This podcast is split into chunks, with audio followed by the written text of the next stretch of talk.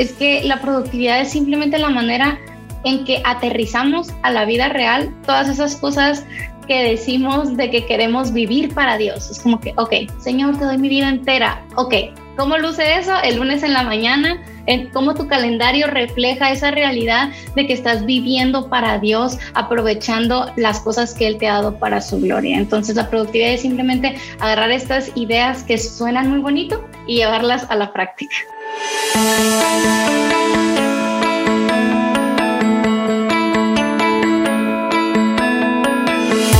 Hola y bienvenidos al podcast Teología en tu vida, un podcast semanal que te ayuda a aprender más sobre la teología y cómo afecta tu vida. Hoy tenemos una invitada especial, tenemos con nosotros Ana Ávila. Ella sirve como editora señor en la coalición por el Evangelio. Ella es mexicana pero vive actualmente en Guatemala junto con su esposo Uriel y su hijo Judá y se congregan en la Iglesia Reforma allá en Guatemala. Puedes encontrar más información sobre Ana y leer más de sus publicaciones en su sitio web anaavila.org. Y hablamos en esta entrevista sobre su libro Aprovecha bien el tiempo. Y hay más información sobre este libro en las notas del pie de este episodio. Bueno, esperamos que disfrutes de esta entrevista. Hola Ana, y es un placer hablar contigo. ¿Y cómo estás hoy? Muy bien, gracias a Dios. Es un gusto estar aquí con ustedes también. Gracias por invitarme. Sí, absolutamente.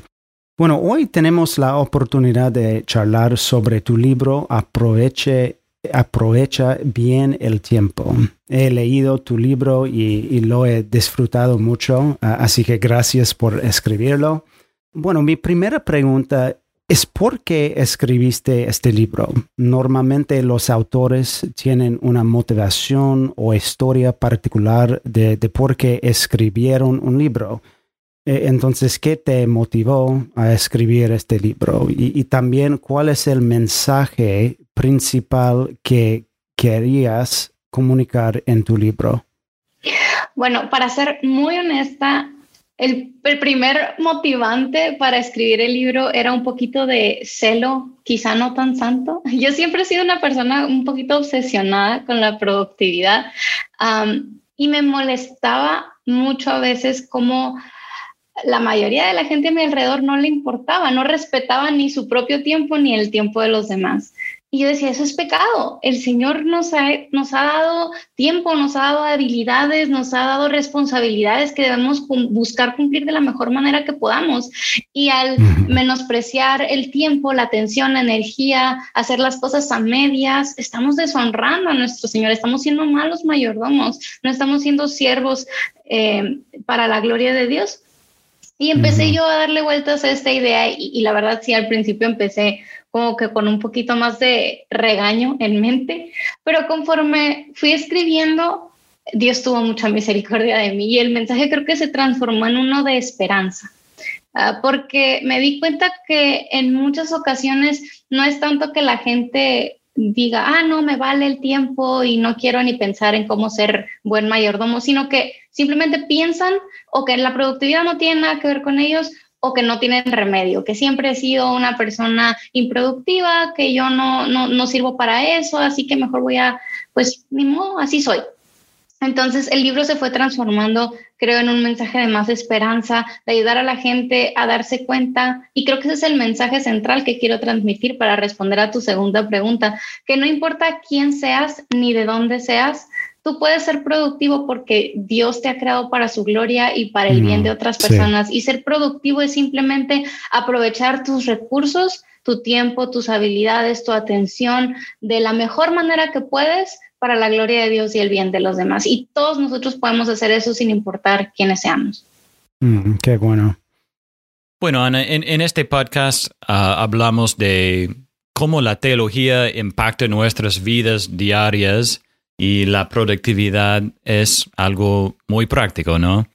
Ah, entonces mi pregunta es, ¿cuáles son las razones bíblicas o teológicas eh, por las que deberíamos preocuparnos por la productividad? Es decir, ¿por qué alguien con una cosmovisión bíblica debería preocuparse por, por este tema?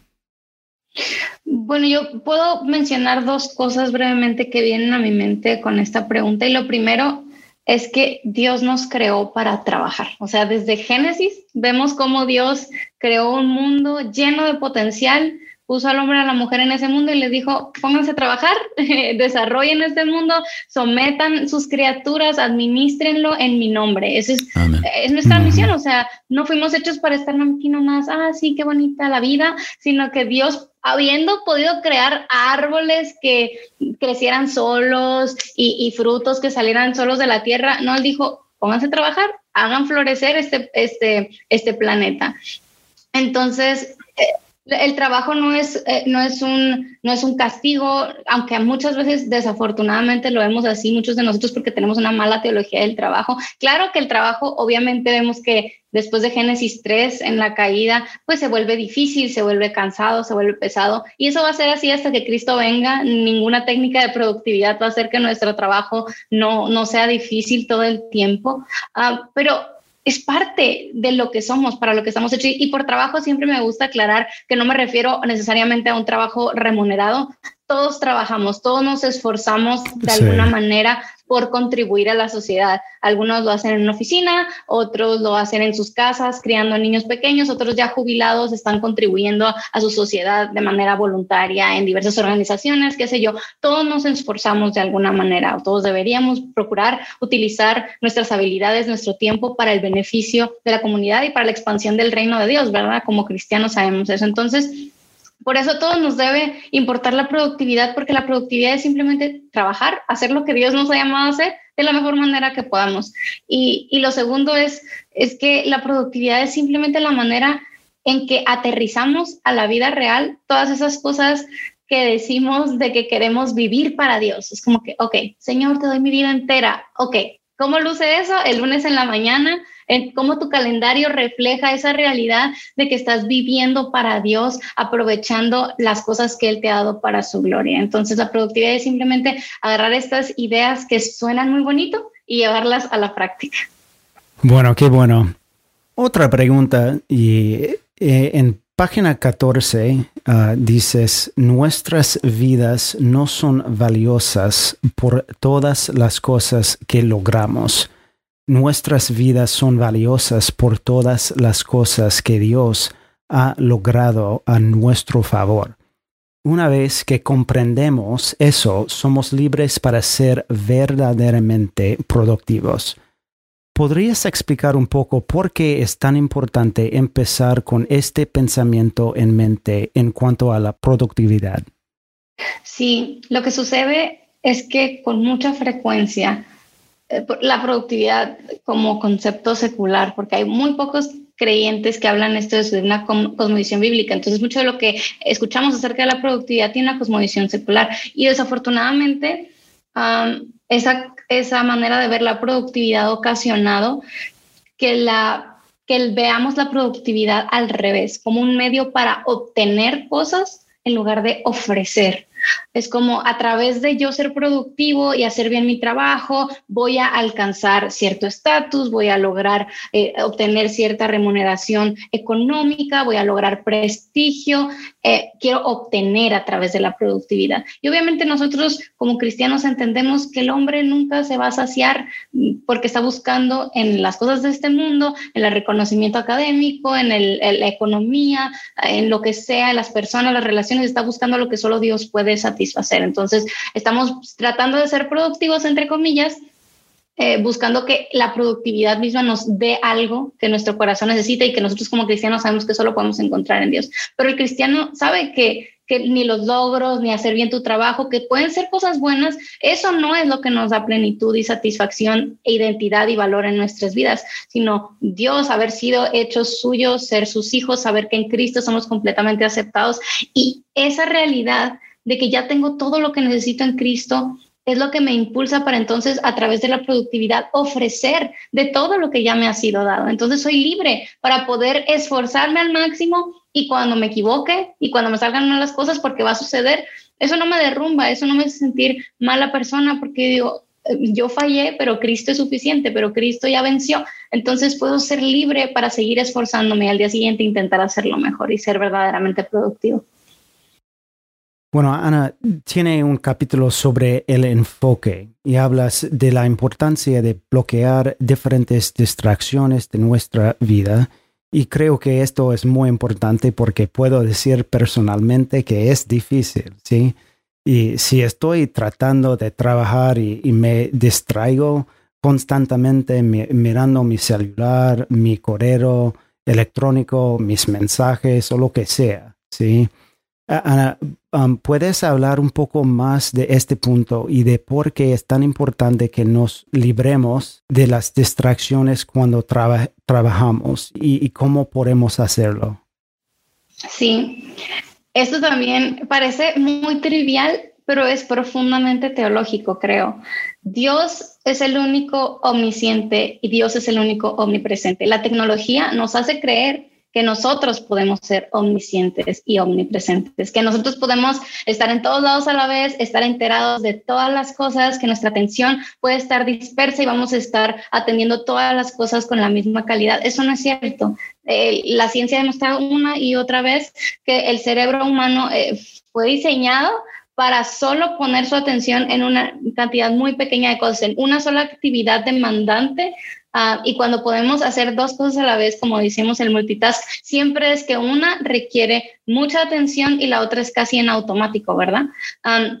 así fuimos diseñados, así fuimos hechos y eso está bien porque Dios es el único omnipresente. Entonces yo tengo que abrazar la realidad de que Dios me ha dado buenas obras para andar el día de hoy y que yo puedo poner mi atención en una sola de esas obras a la vez y eso está bien. Yo no necesito estar en todos lados al mismo tiempo, estar enterada de todas las situaciones todo el tiempo. Puedo descansar. Entonces, eso me libera, eh, por lo menos intelectualmente y teológicamente, para decir, ok, está bien, voy a dejar el teléfono, voy a apagar el correo electrónico. Está bien que la gente no me pueda encontrar un ratito porque Dios me ha dado esta tarea ahorita mismo y esta la quiero hacer bien y requiere mi atención.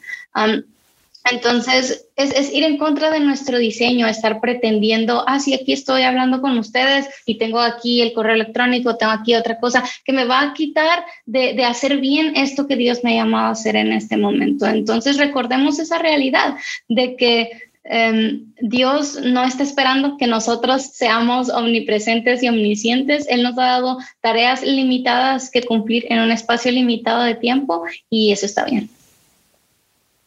Sí, muy bueno.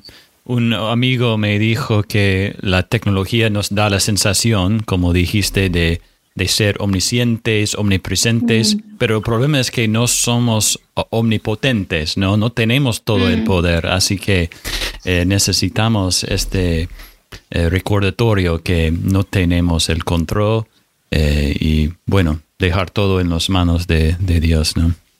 Amén. Bueno, en, tu libro también hablas de la importancia de crear hábitos en tu vida, pero escribes de una manera que creo que es muy útil para, para que pensemos. ¿sí? Decís que, que estos hábitos son útiles para nuestra santificación y para ser más santos.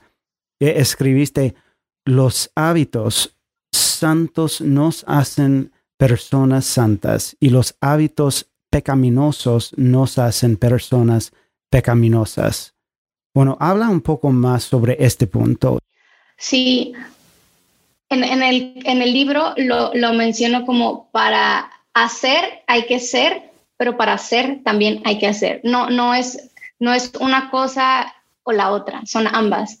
Es, es como un ciclo eh, que, que, se va alimentando a sí mismo, un ciclo que los cristianos sabemos que Dios empieza, es el Dios que nos abre nuestros ojos, transforma nuestros corazones de piedra en corazones de carne, nos hace nuevas criaturas capaces de hacer buenas obras, pero esas buenas obras, esos buenos hábitos, esas prácticas piadosas son las que nos van poco a poco formando cada vez más a la imagen de Cristo.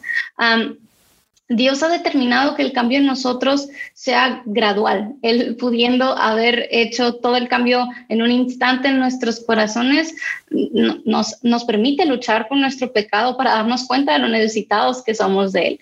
Y, la manera en que Él ha determinado eh, son las disciplinas espirituales, que algunos hablan, de hábitos de gracia, ¿verdad? O sea, esas prácticas continuas que Dios ha determinado en su palabra para, para nosotros ponernos debajo de ellas y, ser transformados poco a poco, pero es, es, es, estar yendo continuamente a estas prácticas. Y obviamente las disciplinas de la gracia, la lectura de la Biblia, la oración, son cosas muy obvias, pero también también es importante recordar que, la práctica de la piedad en, más allá de las disciplinas espirituales también es importante. El, amar a través del servicio, de llamar a alguien, de atender alguna necesidad, de entregar bien nuestro trabajo. Esas cosas son los que también nos van transformando en personas que cada vez son más generosas, que cada vez son más responsables, que cada vez son más disciplinadas.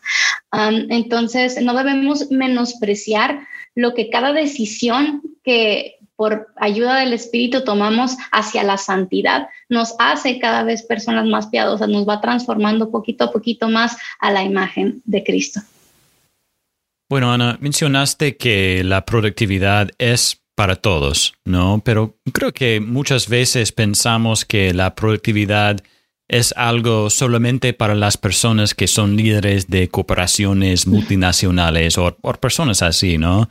Entonces, ¿por qué debería un, por ejemplo, un estudiante universitario o un hombre que trabaja 50 horas a la semana en una fábrica o una ama de casa, ¿por qué ellos deberían preocuparse por tener metas o planificar su semana o aprovechar cada día como, como escribiste en tu libro? Yo creo que la respuesta más sencilla será porque mm, Dios nos, nos, nos manda a ser buenos administradores de las cosas que nos ha dado. Um, y desafortunadamente creo que hemos dejado moldear más nuestro pensamiento por el mundo que por Dios, porque desafortunadamente la mayoría de los libros de productividad se han escrito eh, desde un contexto empresarial, ¿verdad? Es como que siempre están dirigidos a los líderes, a la gente que ya le importa el tema de la productividad. Incluso para mí, que a mí me encanta el tema, hay libros de productividad que son tan tediosos, tan densos de leer, que ni me dan ganas. Ahora más a una persona como las que tú mencionas, que jamás en la vida han pensado que quizá pueden ser productivos, mucho menos van a querer leer acerca de ese tema. Y, y, y por eso fue una de las razones por las que yo traté de hacer mi libro lo más accesible posible, cortito, rápido de leer, porque quiero que se den cuenta de que eso es para todos, ¿verdad?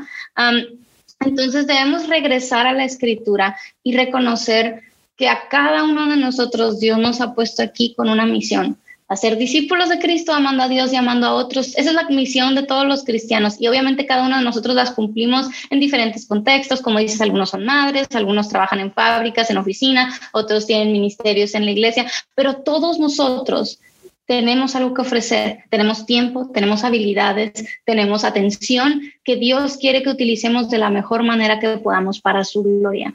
Obviamente la productividad no va a lucir de igual manera para ti que para mí porque no tengo tus mismas habilidades, no tengo tu misma flexibilidad para usar el tiempo, no tengo el mismo lugar de trabajo en el que Dios nos ha puesto. Todos tenemos diferentes contextos, responsabilidades, familias, así que la productividad va a lucir diferente para todos, pero eso no significa que no podamos ser productivos. Podemos ser productivos haciendo lo mejor que podemos para utilizar los recursos que tenemos en el lugar donde Dios nos ha puesto para la gloria de Dios y el bien de los demás. Así que no pensemos que por nuestra personalidad o por nuestras responsabilidades específicas la productividad no es para nosotros. Productividad simplemente significa vivir tu vida de la mejor manera que puedas para servir a Dios y servir a otros y eso lo podemos hacer todos.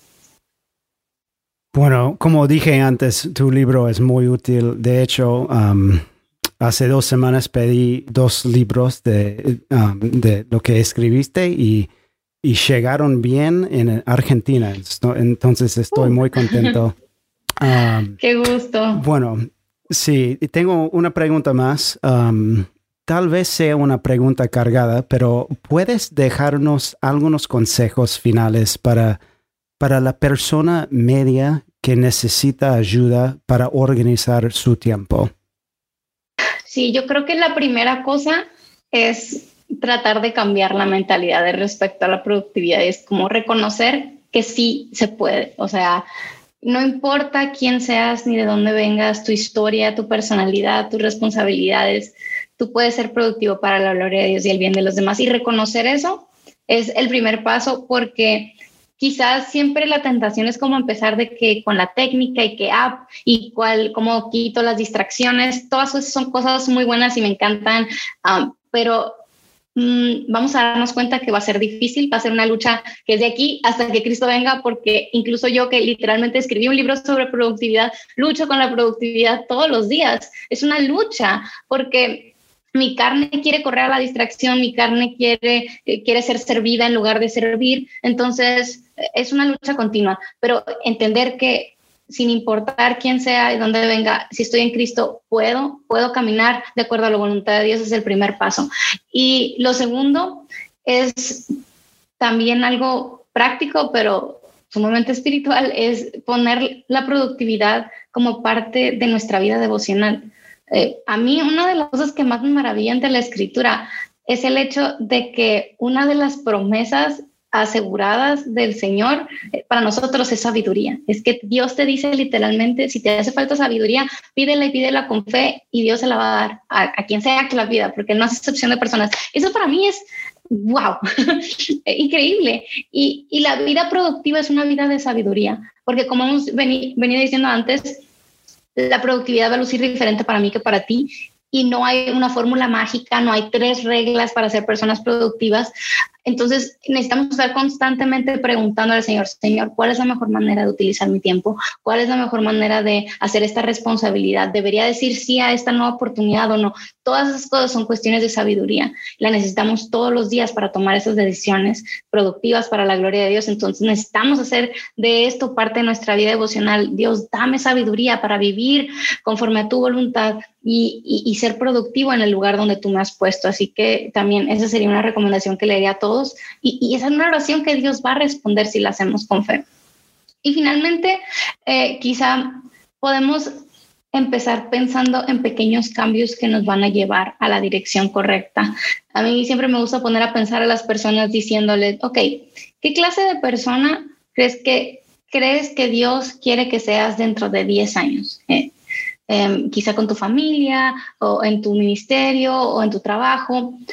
¿Y qué clase de cosas hace en la vida diaria esa persona que tú crees que Dios quiere que seas dentro de 10 años. Y empieza a hacer esos pequeños cambios, porque no vamos a despertar en 10 años y ser lo que queremos ser por arte de magia. Dios poco a poco nos va moldeando y necesitamos identificar, ok, bueno, probablemente una persona productiva ah, que sirve a su familia no está desvelándose eh, tres horas viendo basura en, en Internet entonces, eso es un pequeño cambio que puedo hacer para ir caminando en la dirección correcta. Entonces, esos pequeños ajustes hacen toda la diferencia a largo plazo. Lo malo sucede que queremos cambios inmediatos, que queremos respuestas ya, que quiero ver mi vida transformada en un instante, pero Dios no obra así la mayoría del tiempo, Él puede hacer lo que quiera, pero muchas veces Él ha determinado hacerlo poco a poco en nuestros corazones. Entonces, pensar en esos pequeños cambios y, el primer, y la cosa así súper práctica que yo recomiendo es aprender a planear tu semana. Siempre tener un tiempo de detenerte y reflexionar en las cosas que, que, que Dios te ha confiado, responsabilidades que Dios te ha puesto y ver, ok, cómo voy a avanzar dentro de la próxima semana y empezar a tomar decisiones respecto a qué voy a hacer cada día. Y bueno, ese es otro tema del que podría hablar mucho tiempo, pero ahí tengo recursos tanto en el libro como en, YouTube y en otras plataformas que les puede servir para si quieren aprender más sobre cómo planear la semana. Pero esas serían como mis ideas para empezar. ¿Y dónde podemos encontrar esta información? ¿En tu sitio web? Sí, mi sitio web es anavila.org ahí está como centralizado todo, de ahí pueden ver dónde comprar el libro o ver el canal de YouTube, Instagram, que son como las plataformas en las que estamos más activos, pero sí me encuentran también en Instagram, en Twitter y YouTube como Ana Ávila Osuna y yo para servirles por ahí. Aprovecha bien el tiempo, lo pueden encontrar en Amazon y si lo quieren en físico, en su librería local, llamen para que lo pidan. Este, la mayoría de las librerías lo pueden traer, pero necesitan que lo pidan. Claro, perfecto, perfecto. Bueno, muchas, muchas gracias Ana por tu tiempo y, es, es un, un libro espectacular y muy útil. Entonces, muchas gracias. Gracias a ustedes por recibirme. Gracias a todos por escuchar y esperamos que hayan disfrutado de esta entrevista. No olviden revisar las notas a pie de este episodio para encontrar más información sobre Ana y su libro Aprovecha bien el tiempo. Nos vemos la semana que viene con otro episodio de Teología en tu vida.